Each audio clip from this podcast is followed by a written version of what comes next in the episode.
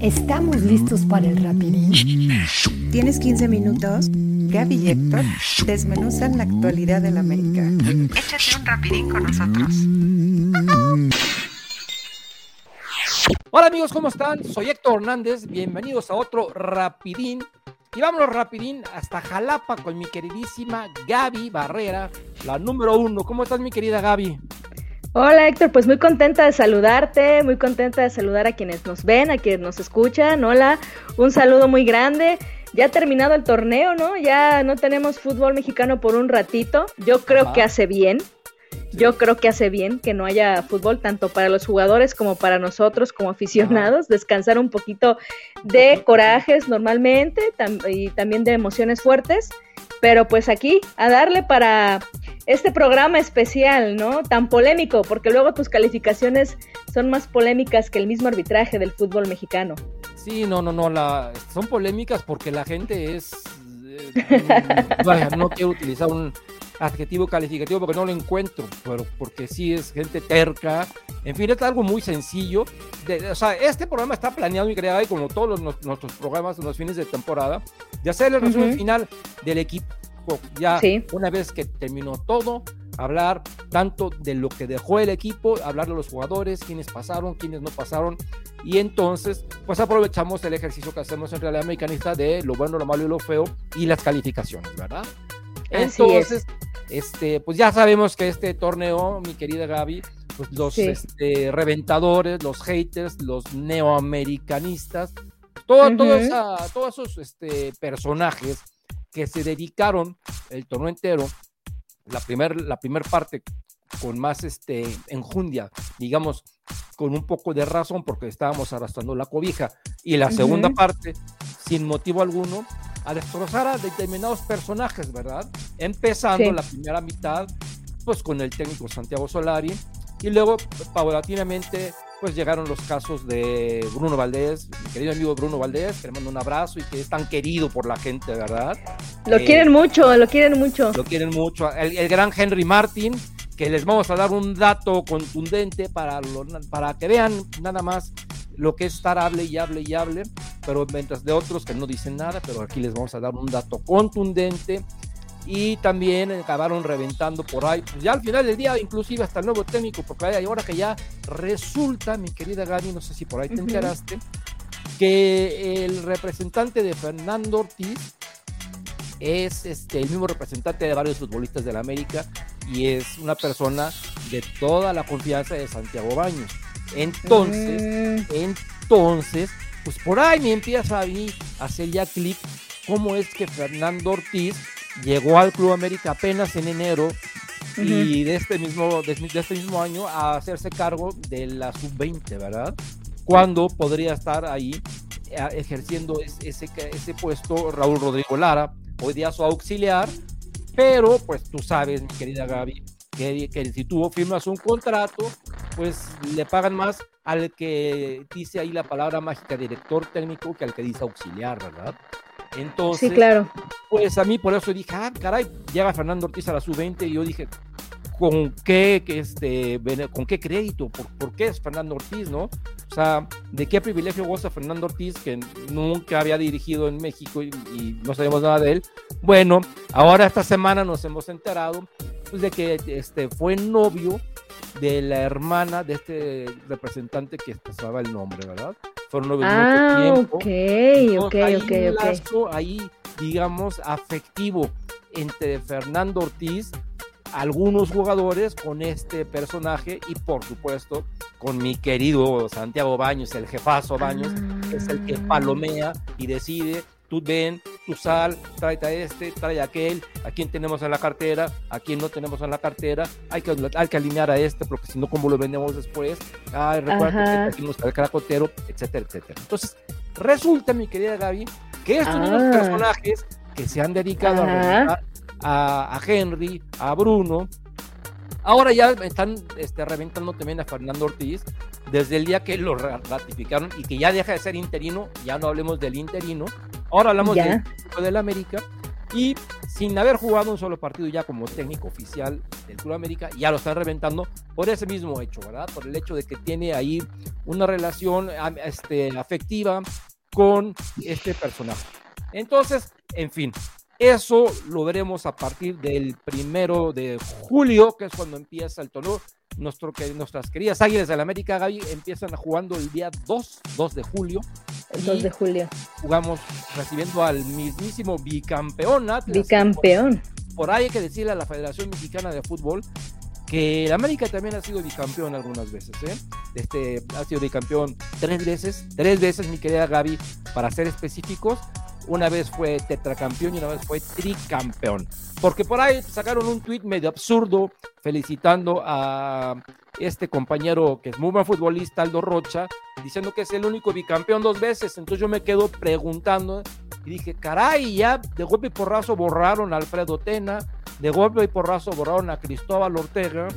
En fin, yo digo, definitivamente esta, esta gente que trabaja en la federación no son más que unos millennials que no tienen ni idea lo que hacen. Exacto, eh, lo dijiste bien, eh, preocupante que tanto comentaristas, eh, eh, me ha tocado comentaristas cuando están en los partidos o, o, incluso reporteros periodistas del mundo deportivo en las redes sociales, luego dan datos completamente equivocados, es muy Ajá. común. Y de pronto también hay unos aún más jóvenes que hacen, o, o no datos equivocados, pero analizan el fútbol como si existiera a partir de la era de Tigres, ¿eh? Claro, claro, sí. Lamentable, o sea, porque, ¿no? Lamentable, porque es, es, mucho más grave, obviamente, los datos equívocos, ¿no? O sí. sea, obviamente. Pero también es muy grave eh, que se analice el fútbol y la historia del fútbol mexicano como si fuera eh, que hubiera empezado apenas en el 2010.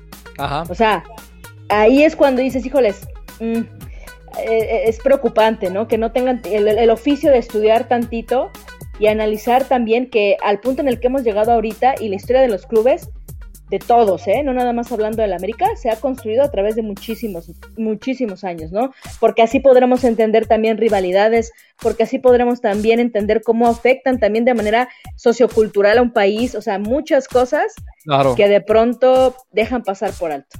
Pues sí, piensan que la gente madura, pues no existimos, y piensan que esto es nada más para puro chamaco inmerve, ¿verdad? Y pues uh -huh.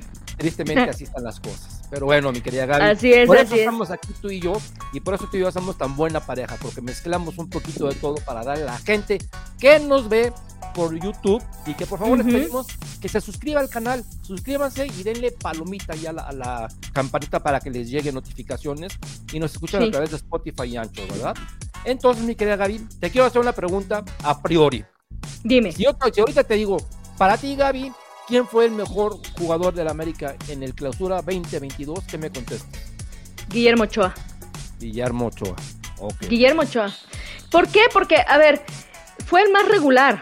Él y Fidalgo. Pero Guillermo Ochoa, ya lo vamos a ver también en las calificaciones, pero jugó más minutos. Entonces Ajá. es más meritorio ser más regular con más minutos jugados, ¿no? Evidentemente que también Fidalgo fue yo creo que el segundo o tercero que más minutos jugó en todo el torneo. Entonces, por eso para mí, a pesar de que también Fidalgo se me hizo un muy buen elemento, de lo más rescatable, de lo poco rescatable del equipo, pues yo me quedo con Guillermo Ochoa porque fue completamente regular, porque rara vez, por supuesto que le metieron goles, Ajá. obviamente, tuvo una muy buena racha también de porterías en cero, y los goles, yo no recuerdo ahora algún gol que digas como tal haya sido que se lo comió él realmente. A lo Ajá. mejor, obviamente, en muchos sí tuvo, pudo haber hecho más, lo que tú sí. quieras, pudo haber acortado a lo mejor una jugada, las famosas salidas que yo coincido que tampoco son su fuerte, Ajá. pero en la generalidad trae el americanismo en piel, eh, es un buen líder, es también un buen compañero, y es un muy buen regular jugador. Entonces, para mí, honestamente, independientemente de que yo creo que muchas personas van a estar en desacuerdo conmigo, estos marchesinistas de nostálgicos que hay también mucho y que abundan por ahí van a estar en desacuerdo conmigo, pero yo creo que el mejor jugador del Club América en este torneo fue Guillermo Ochoa. Ok, yo pienso lo mismo y los números dicen lo mismo. Y uh -huh. esto no es un capricho que se, que se hace el ejercicio de la noche a la mañana, se hace durante todo el torneo y por eso claro. se le da un, un seguimiento a esto, ¿verdad? Por ahí dicen que Ochoa es malo, imagínate, dicen que Ochoa No, es malo. bueno. Hazme No, el es favor, que- es el mejor portero mexicano, es el portero que está en la selección nacional y dicen que es malo, dicen que es malo porque no detiene penales, en fin, en fin. Dios, Vamos a, que no han vamos que- a- Que no han a visto las copas, las copas oro, ¿eh? Quien diga que Memo Ochoa, déjate tú la Liga Mexicana. Quien diga que no, no ha visto nunca una Copa de Oro. O sea, volvemos al punto del inicio del programa. sí, O sea, el fútbol no nació ayer, ¿eh? Ni Memo Exacto. Ochoa lleva muchos años siendo portero. sí, exacto. Y hay que recordarle a la gente que Memo Ochoa tiene exactamente, exactamente los mismos títulos ganados que ganó Marchesín, su ídolo Marchesín. Tres títulos, ¿ok? Entonces, este, que, hay- que hay quede, quede este, grabado que participó en el torneo de Liga eh, Clausura 2005, ganó el campeón de campeones 2004-2005 y fue parte del equipo campeón de CONCACAF en 2006. Tres, aquí me veo. Tres Y aparte. Digo, o sea, tenían, o sea, jugó con muchísimo crack, pero llegó también como ahora en una época de crisis el equipo. O sea, cuando llegó a ser titular y todo, entonces, digamos que Marchesín no llegó completamente en la crisis en la que está ahora el, el América. O sea, Ah, llegó con llegó un equipo, América, eh, armadísimo. tope, Claro, o sea, en el tope, con, Ajá. o sea, vamos, o sea, tenía una línea defensiva sí. de 10, de total y absoluta confianza. Entonces digo, no voy a demeritar lo que hizo Marchesín, porque no, para nada, yo también un cariño y un respeto impresionante. Ajá. Y mira que yo en su momento renegué eh, de que llegara por sus declaraciones y porque lo sentía yo sobrado, etcétera, pero Claro. le reconozco el trabajo que hizo y le reconozco el, el- el- el cariño que profesa todavía por el club y que yo creo que va a quedar de por vida. Entonces, para mí, bueno, todos mis respetos, pero hay que saber diferenciar tanto las capacidades de cada portero como los momentos que vivieron y también poder comparar de manera justa. Exactamente. Bien lo dijiste, hay que saber diferenciar. Y nosotros ahorita vamos a empezar a diferenciar, vamos a ponerles este, este- esta gráfica que, que, que se hace mi querida Gaby. Hay que decir que en la América aquí tenemos 25 personajes. De esos 25 Ujú. personajes son 23 futbolistas y son dos directores técnicos, ¿ok? Entonces. Vamos a explicar a la gente que no tiene idea, entonces por eso decidimos que vamos a compartirles primeramente esta gráfica en donde estamos viendo, mi querida Gaby, y ustedes, queridos amigos que nos están viendo en YouTube, lo van a poder ver perfecto. Y si usted lo está escuchando por Spotify o por Anchor, en el momento que tengan una oportunidad, vengan a YouTube para que vean esta gráfica. Es una gráfica Sí. sencilla, es un Excel en donde están estos 25 personajes, mi, que- mi querida Gaby, y en la parte de arriba tenemos Sí. todos los partidos del Club América, empezando por ese 1-1 en Puebla, aquel partido do- donde Solari se volvió loco y lo expulsaron, ¿te recordarás? Sí, Y- empezamos mal. Empezamos con pie izquierdo, ¿eh? Totalmente. Y así estuvimos con el pie izquierdo hasta, digamos, la jornada número 8, en donde sale, bueno, no, hasta las 9, que, que fue el debut de Fernando Ortiz. Yo diría que hasta la 10, que es aquel empate con el Guadalajara, recordarás un partido bastante malo, en donde no pasó nada, un 0-0 en el Jalisco, triste. A partir de la jornada 10, vino el repunte, el gran repunte americanista, sí, por obra e imagen de Dios, clic. ¿Cuál ¡Pum! de cama? No, ni hablemos de ninguna tenida de cama. Por, por obra y gracias a Dios, el equipo fue otro, el equipo empezó a ganar, el equipo se aventó una gran racha sin recibir gol en contra. Fueron uno, dos, tres, cuatro, cuatro partidos seguidos sin recibir gol en contra. Luego nos metió un gol el Tijuana y luego uno, dos, tres, otra vez. Entonces, al América, digamos que ya le fue bien. Entonces, estamos hablando, mi querida Gaby, que hablaremos las calificaciones de todos los futbolistas, empezando por Guillermo Ochoa y terminando con Juan Otero, que fue el último futbolista. Mi querida Gaby, aquí nos estamos Sí. dando cuenta que esto es una ecuación matemática simple y sencillamente.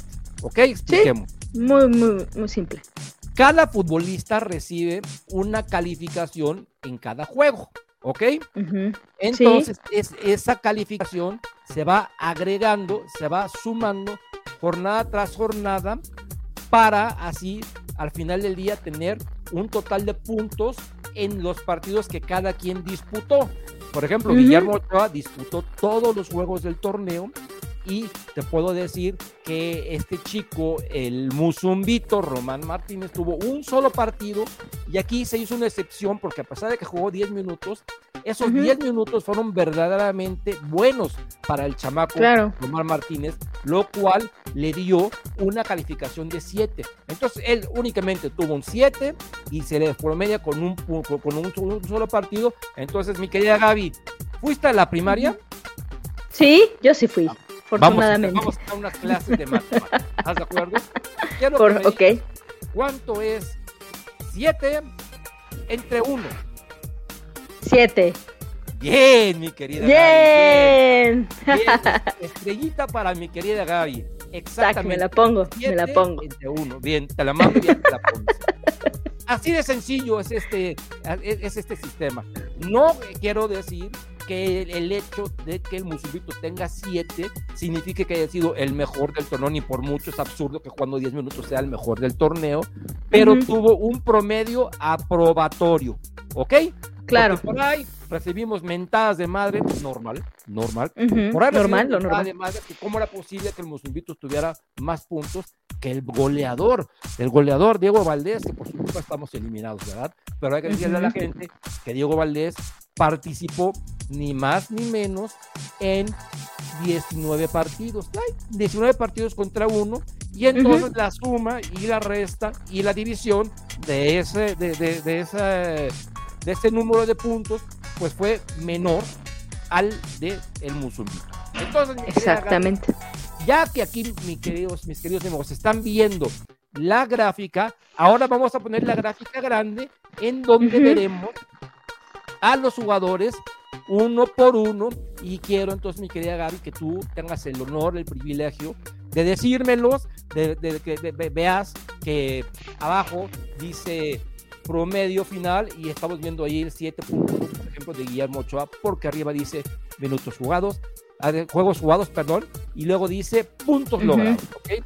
Entonces arriba todavía les ponemos el plus de que jugó en total 1800 minutos en la temporada y por ahí vas a ver la tarjetita amarilla o la tarjetita roja en algunos futbolistas o, el baloncito donde ponemos los, goles que anotaron o las veces que fueron amonestados y expulsados. Así es. Muy bien. Así de sencillo, mi querida Gaby. Entonces, vámonos, dime por favor, vámonos al ritmo que tú quieras, del primero, nos vamos a ir del primero al último, para que la gente vea lo que es un plantel mediocre.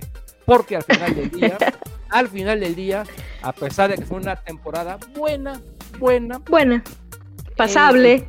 pasable, el puntaje, puntaje del equipo al final es de 6.71. Y cuando lleva a la escuela me ponían 6.71 y yo llegaba a mi casa y me decían, ah, pasaste de panzazo, ¿ok?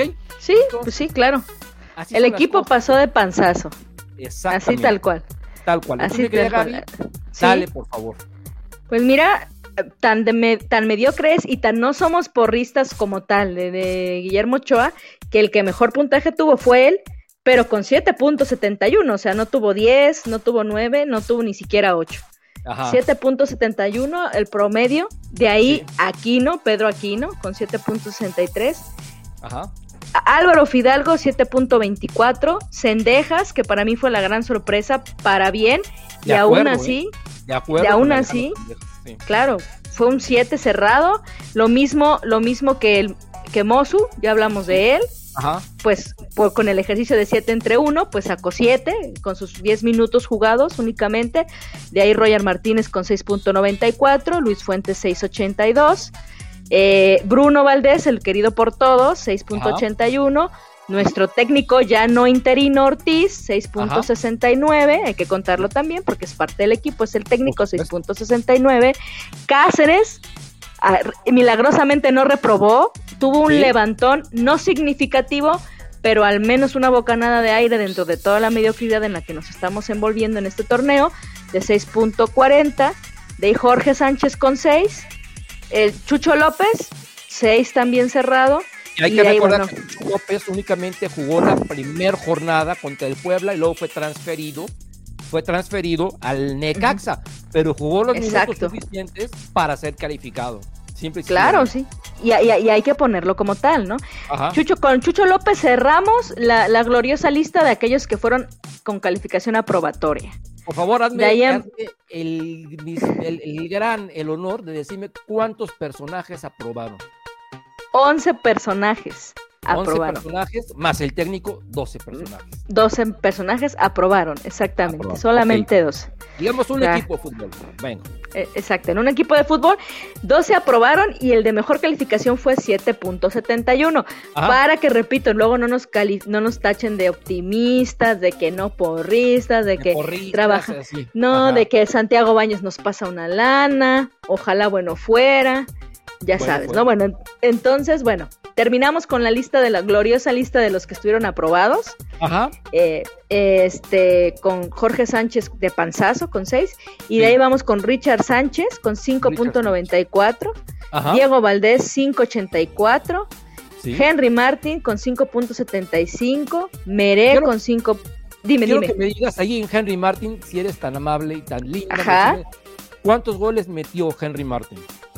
¿Cuántos goles metió? Ah, uno. No, uno es la ah, amonestación. ¿Dónde, Ya, di- di- ya. dónde- Arriba ah. está el baloncito. eh, los golecitos? Ay, Y caray, ¿dónde? No. Eh, No, cuatro, cuatro, cuatro, cuatro, cuatro. Exactamente, bien, mi querida Gaby. Pe- Bien, Discúlpame, es que, es que ya sabes, la, la- la miopía luego afecta, pero sí, cuatro. No te preocupes, luego vamos Entonces- a ir al, al oftalmólogo Sí, ambos. Ajá, yo también me quedé dije, hijo, sí estuvo mala, pero que yo recuerde uno, no, no, no, no fue uno, pero bueno, Ajá. Sí, Cuatro cuatro, goles Wow, no lo había aterrizado, ¿eh? Daremos No, un, este, un dato. Ok, continúa, por favor. Sí, no había aterrizado esos cuatro goles. O sea, sabía que había sido un mal torneo, pero no había aterriz- aterrizado que fueron únicamente cuatro goles. Ajá. Es bueno por eso también este resumen al final del torneo. Bueno, de ahí seguimos con Meré con 5.6, Sí, Federico Viñas con 5.56. y vamos a hacer Eh. otro pequeño alto, ¿ok? Ok, Repíteme cuántos, pun- cua- qué- cuántos puntos tuvo, qué promedio tuvo Federico Viñas. promedio, Sí. o sea, promedio, cinco, promedio final 5.56. ok. Y arriba dice cuántos minutos jugó. Ok, ¿Cuántos Mm, minutos jugó? 984. Regresémonos ahora con Henry Martin y dime cuántos minutos jugó. 967. Ok, ¿quién de los dos jugó más minutos? Eh, Federico Viñas, Federico Viñas. Ahora dime cuántos goles metió Federico Viñas. un gol. Un gol. Perfecto. Un gol. Bien, mi querida Gaby. Sí. Oh, Me gustó tu ejercicio. 10, 10, 10.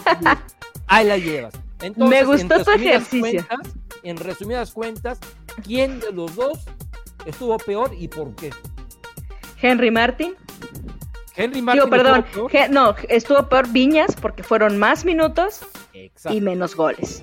Hijo, o sea, eres la mejor maestra y estoy Sí, seguro que, exacto. las- que la gente y los neoamericanistas que estén viendo esto no solamente están recibiendo una clase de fútbol, sino también están recibiendo una clase de matemáticas que les hace falta. Claro, esa es la, Dime. Sí, no, esa es la maravilla de las matemáticas, ¿no? Que con ellas ya no, ya lo, ya no lo dejamos a la objetividad, sino que ya podemos darle un poco de más este terreno, podemos Claro. aterrizar mejor las cosas y Ajá. dejarnos de sentimentalismos, ni porque me cae bien el chavo, y porque tienen su historia de que casi casi nunca de- eh, iba a dejar de jugar fútbol, pero lo rescataron allá de Uruguay, y porque le echa muchas ganas, y porque no, ya nos dejamos de estas este, cuestiones que pueden alterar nuestro criterio y nos vamos únicamente a este bonito ejercicio que hiciste de minutos y goles y con eso tenemos muy claramente lo poco, lo muy poco, lo casi nada que Ajá. funciona Henry Ma digo Viñas dentro del América, Mejor dicho, imposible. ¿Ok? tal cual. Continuemos. tal cual. Después de Viñas tenemos a. Santi Naveda con Ajá. 5.33 de promedio. Exacto. Luego tenemos a Salvador Reyes, que muchos también lo quieren mucho, pero pues en la realidad es que también se contagió de mediocridad. Coincido con decepción del torneo, ¿no 5.29. crees? Sí, la verdad, Para mí, la decepción del torneo. la decepción completamente. Ajá. Mauro Laines con 5.25. El olvidado, ¿eh? El olvidado Jordan Silva, otro olvidado también. O sea, de pronto también. Después de la Jordan. después del torneo que tuvo anteriormente. Exactamente, con 5.22. Miguel Ayun Ajá. con 4.5. Sí. Jonah Dos Santos con 4.33. Ajá. nuestro ex técnico Santiago Solari con 3.86. Y bueno, la joyita. Cerramos con la contratación inverosímil. Inverosímil. inverosímil. la contratación e inverosímil lo que juega de mal en la cancha, ¿eh? Ajá. Juan Otero con 2.83. 2.83 que si jugaba yo creo que más minutos, lejos de ayudarle, yo creo que sí iban negativos, ¿eh? Ah, por supuesto, si hubiera jugado más minutos y ese 2.83 hubiera bajado a 1.25, ¿eh? Seguramente. Ajá, porque hay que, hay que, entendiendo lo que ya explicamos al inicio, al inicio del podcast, obviamente si hubieran algunos jugado más minutos, a lo mejor hubiera elevado su calificación pero en Otero, te aseguro que hubiéramos llegado a 1 a 1.83 o quizá nos quedamos en cero o a ver qué hubiera pasado. Es imperdonable lo feo que juega y que pudiera ser, al parecer, que siguiera en el equipo, que es, que es muy probable. Esperemos que la siguiente vez que nos veamos por aquí tengamos noticias frescas y agradables. Ahora, mi querida Gaby, voy a volver a poner rápidamente la, la, gráfica anterior para que la gente, la gente que quiera, puede ver ahí las calificaciones uno por uno de cada personaje, ¿ok? Porque ahorita les dimos el global, pero aquí van a poder ver, se las vamos a dejar un ratito. Y si no, vayan a realidadmecanista.com, realidadmecanista.com, la sección que se llama lo bueno, lo malo y lo feo, y ahí están desglosados todas las jornadas en grande para que ustedes, mis queridos amigos, vean de qué estamos hablando, de qué se trata, ¿ok? Entonces, rápidamente quiero explicar una cosa para, para toda la gente, para que, para que sepan cómo hago este ejercicio. Es muy sencillo, muy sencillo. Empieza el partido y empiezan los futbolistas, todos deben de tener la misma oportunidad y el mismo derecho de empezar en una calificación. Entonces, mi manera de verlo, y a mí me enseñaron, y a mí me enseñó un periodista, don Jorge Ventura, que en paz descanse y le mando un abrazo al cielo, nada más trabajó en el gráfico de Argentina, trabajó en el Heraldo, trabajó en la afición, imagínate de quién estamos hablando, ¿verdad? Mi gran maestro Jorge Ventura, un día llegó conmigo y me dijo, mira, chamaco, así se hacen las cosas, me gusta cómo tienes ciertos este, ciertas este, cosas que haces cuando yo era director de Fibra América y me dijo, todos los futbolistas deben de tener la misma posibilidad. No podemos ser este, ventajistas ni, guiarnos jamás por el corazón, ¿ok? Entonces a todos les vamos a dar un, una calificación de entrada y ya lo que ellos hagan dentro del terreno de juego ya va a fluctuar para que tú le subas o le quites puntos, ¿ok? Tan como eso, de que si un futbolista empieza con 6 y mete un gol, sube a 7 y mete otro gol, sube a 8 y por ahí mete un autogol, baja a 7 y así es como uno va haciendo todo, todo, todo el ejercicio del partido con todos los jugadores. Y está la excepción, mi querida Gaby, de que deben de jugar cuando mínimo, este, mínimo, mínimo deben de haber jugado 16 minutos porque en 15 minutos es imposible juzgar a alguien, salvo, como en este caso el Musundito, que dio un gran partido de un pase para gol, en ese caso sí, o si por ahí hay una expulsión en esos 10, 15, 8 minutos que entraste, pues también evidentemente te tiene que, que cuantificar, pero negativamente, ¿ok? Entonces, claro es muy sencillo, no, ni, me guío por el corazón, ni me guío tampoco, porque hoy día están muy este, los jovencitos, de que ya ves que hay 150 mil estadísticas, Gaby, de que te miren, que hiciste el pase lateral de dos metros, que hiciste el pase lateral de dos metros y medio con frecuencia cardíaca casi casi. Ajá, sí, sí, claro. Yo me siento, veo el partido y voy anotando lo que a mi juicio está bien y está mal. Y para, para mi juicio lo que está bien o está mal es que metes un gol, es que des un pase correctamente, un pase, digamos, largo, profundo, que no vayas a hacer una burrada en la defensa, que hagas una buena marca, que no te comas un gol, que no te expulsen, que no te amonesten, en sí, cosas sencillas, no tan... Claro. Y, me imagino... Que te ponen atrás. Sí, claro, y me imagino que tu valoración también va acorde con la posición de cada jugador. O sea, no le vas a poner un 6 a Meré porque no metió un gol. Ah, le vas a meter un 6 a Viñas porque no metió un gol. O sea, o sea, el criterio también va en relación a la chamba que tiene que hacer cada uno de los jugadores. Evidentemente, suena lógico, pero no está de más mencionarlo, ¿verdad? Claro, simple sencillamente. o sea, lo explicaste perfectamente. Entonces, esa es la manera como uno califica, ¿ok? Entonces, sí, sí, sí. Pues creo que no tiene ciencia. ¿Te pareció rebuscado esto? No, no, no, para nada. Me pareció muy entendible. perfectamente entendible. Como también puedo entender, o sea, yo obviamente vi tu gráfica, la compartiste ya tiene un rato, y yo puedo, dentro de, o sea, yo entiendo perfecto cómo sacaste los promedios, que eso es básico, como dices tú de primaria, ah. pero también entiendo que un, el va a ser más cercano la calificación conforme al desempeño, va a ser más justa en la medida en que los jugadores hayan jugado más minutos. ¿No? Eh, o sea, yo así lo entiendo. Y también entiendo que de todas maneras a muchos tuviste que ponerlos, en primera por respeto al jugador, porque son parte de la plantilla, porque pues finalmente tiene que haber un, un, reflejo de una rotación que hubo, pero se entiende que los que tuvieron más minutos son los que fueron titulares o fueron más regulares. Entonces, a, ellos hay que atender más porque son los que nos interesan más. A mí me interesa más ver cómo jugó Roger Martínez que cómo jugó Jordan Silva. Aunque pongas a Jordan Silva y quizá a lo mejor su calificación no sea tan justa en relación con los minutos que tuvo jugando, ¿no? Entonces también esa parte, o sea, también es bueno decirlo, evidentemente, entre más minutos haya jugado un jugador, más cercano y justo y, más acertado va a ser su calificación, obviamente. Exactamente. Y tenemos un caso específico en Diego Valdés, si puedes echarle ahí un vistazo, yo te lo voy a, te lo voy a señalar. Diego Valdés tuvo, partidos excelentes. Tuvo por ahí un 8 contra Santos Laguna. Tuvo por ahí otro 8 contra Toluca, otro 8 contra Necaxa, tuvo un 9 contra Juárez, tuvo un 9 contra Tijuana, tuvo un 10 contra Tigres y tuvo un 10 contra Puebla. Contra Puebla. Pero mi querida Gaby tuvo un 1 contra San Luis tuvo un 1 contra Mazatlán, tuvo un 4 contra Pachuca, tuvo un 4 contra Universidad, tuvo otro 4 contra Querétaro, tuvo otro 4 contra Monterrey. Hay que recordar que era la, la, la, racha mala del América. Y luego cerró con un lamentable y tristísimo cero en el partido, eh, último partido en semifinal. Y también hay que contra Pachuca. en el juego de, vuelta que lo comentamos en su momento, en el juego de ida de la Azteca, el gol que falló. Entonces, realmente eh, eso fue lo que acabó dándole a, Diego Valdés una, un, promedio reprobatorio. Entonces, puedes tener grandes juegos, mi querida Gaby, pero también puedes tener juegos infames y ya, te llevó, te, te, llevó, te llevó el nabo, ¿eh?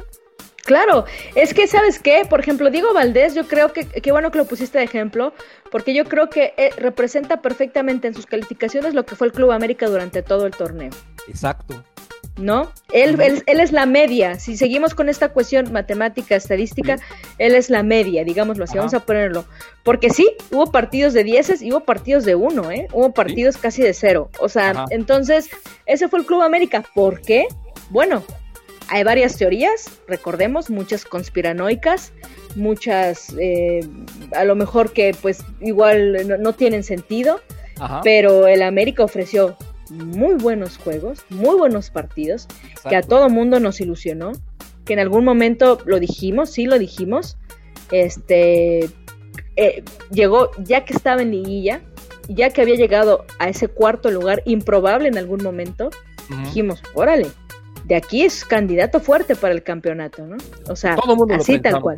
Todo el mundo lo pensábamos porque, claro, te vas guiando por lo que el, club va demostrando, sobre todo de manera más reciente.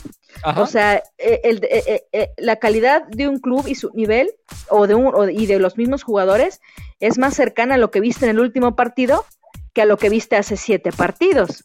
¿no? O sea, es más cercana. Entonces, por eso, no es que no nos recordáramos o, no quisiéramos acordarnos o, o pecáramos de optimistas, como luego nos dicen, no nos acordáramos del inicio de torneo, pero se entiende que era más probable que siguieran jugando como venían jugando el partido anterior o el partido antes de ese. Entonces, el América aquí la realidad es que fue un sub y baja un sub y baja en calidad, un sub y baja en sus mismos jugadores, un sub y baja en todo sentido.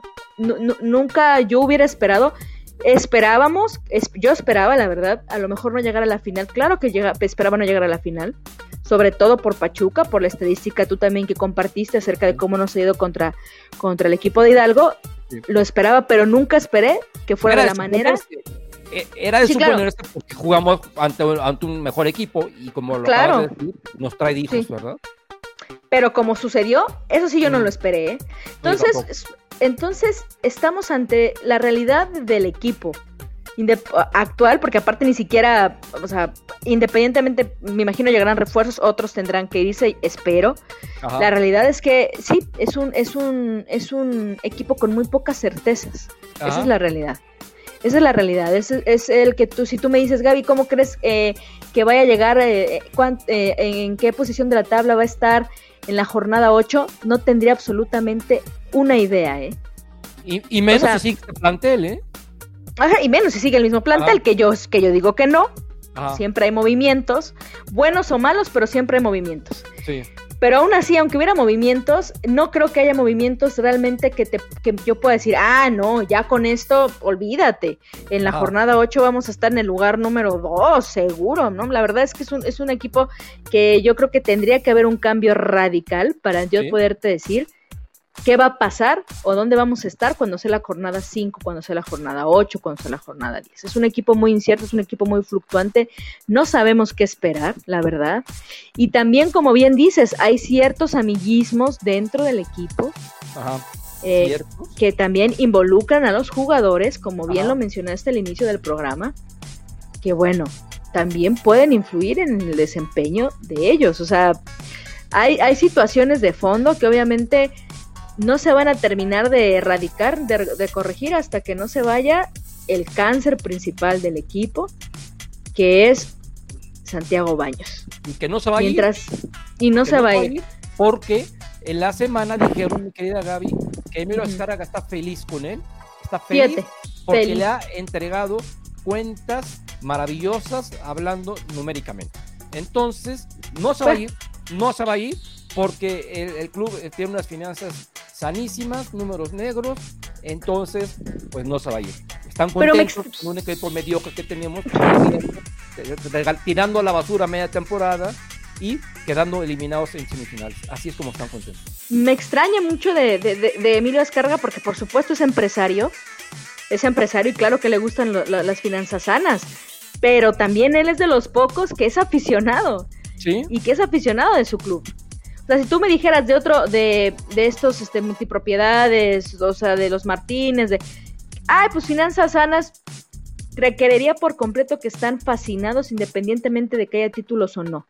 Ajá. Hay equipos que a todas luces se ve que lo único que les importa son las finanzas. Sí. Porque venden, compran jugadores. Ah, te vendo a mi mejor jugador, claro, no me importa. El Necaxa, ahí está el El Necaxa. Necaxa, el Mm. Necaxa, por supuesto. El Necaxa Sí. tiene un jugador. En Cuira, está buenísimo, ¿no lo quieres? Oye, pero se te va a venir el equipo abajo, no me importa, yo quiero dinero. Ajá. Ahí lo entenderías. Pero la. América no se ha manejado así. Y yo entiendo, yo entiendo, porque pues, o sea, se nota, se ve, no creo que sea fingido, por familia, por herencia, por corazón, que también es fanático de su, de su club. Ah, sí, Entonces, y es el más como- fanático. Después de ¿por ti, qué Denis, entonces- el más fanático. Exacto, entonces como por qué, por, como por qué nada más le interesan las finanzas sanas. O sea, Porque, a eso ¿sabes llegamos ya. En su momento dijimos que el, el, el padrazo en paz descanse de Santiago Baños era un hombre Ujú. muy, muy poderoso en Televisa, recordarás.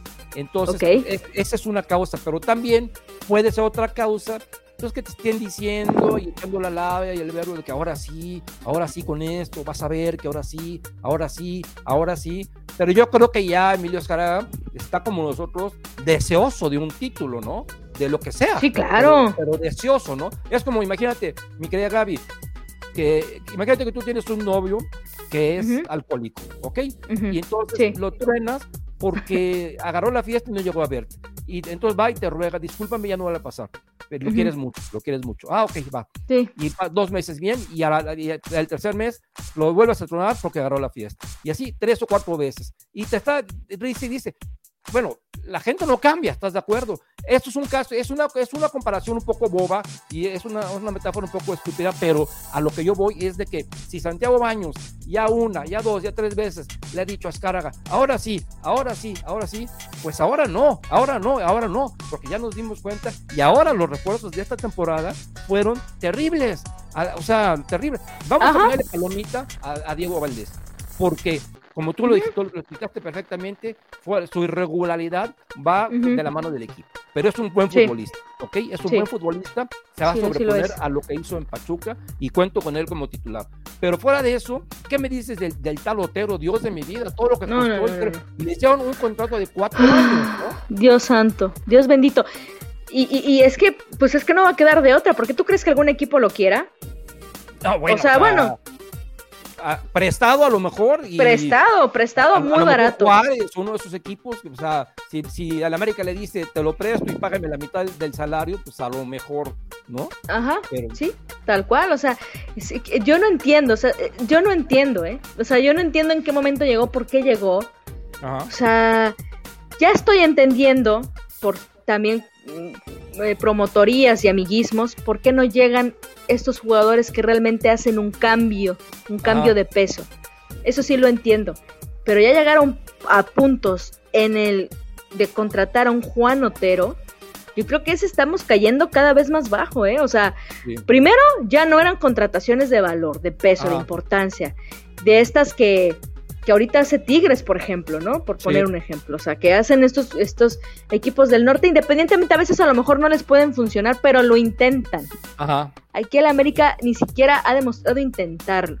O sea, se van con la medianía, se van con el, ah, mira, es que por acá me dijeron que es muy bueno, ah, mira acá eh, eh, eh, este, el chico este argentino que me recomendó mi cuate, ah, juega, ah, pues juega bien, ah, pues con ese, mira, con ese nos vamos, no pasa nada, somos el América, con eso salimos.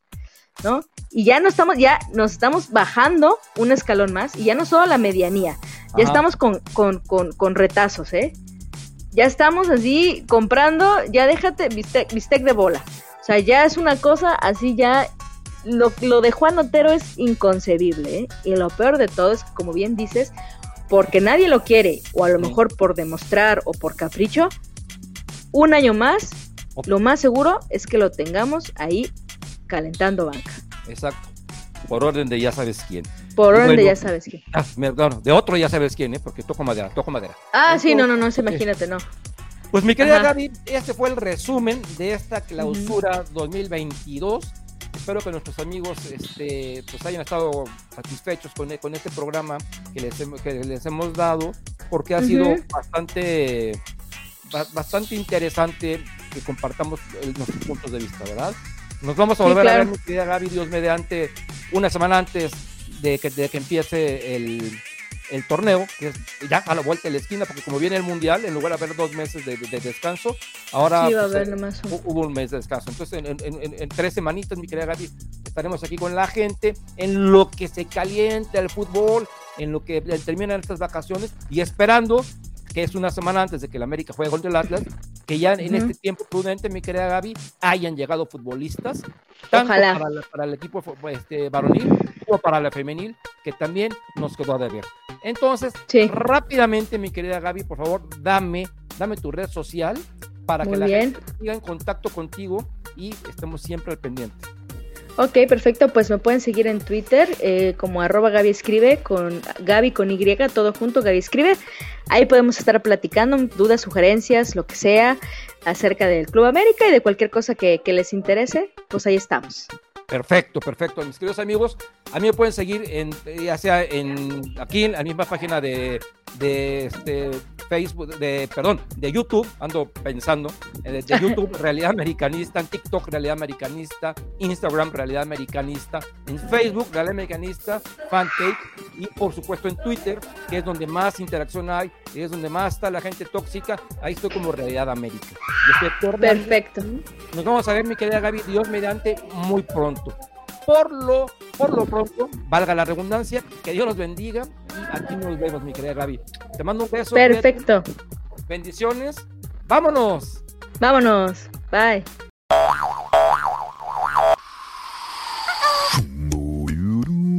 Terminamos. Los esperamos en el siguiente rapidín.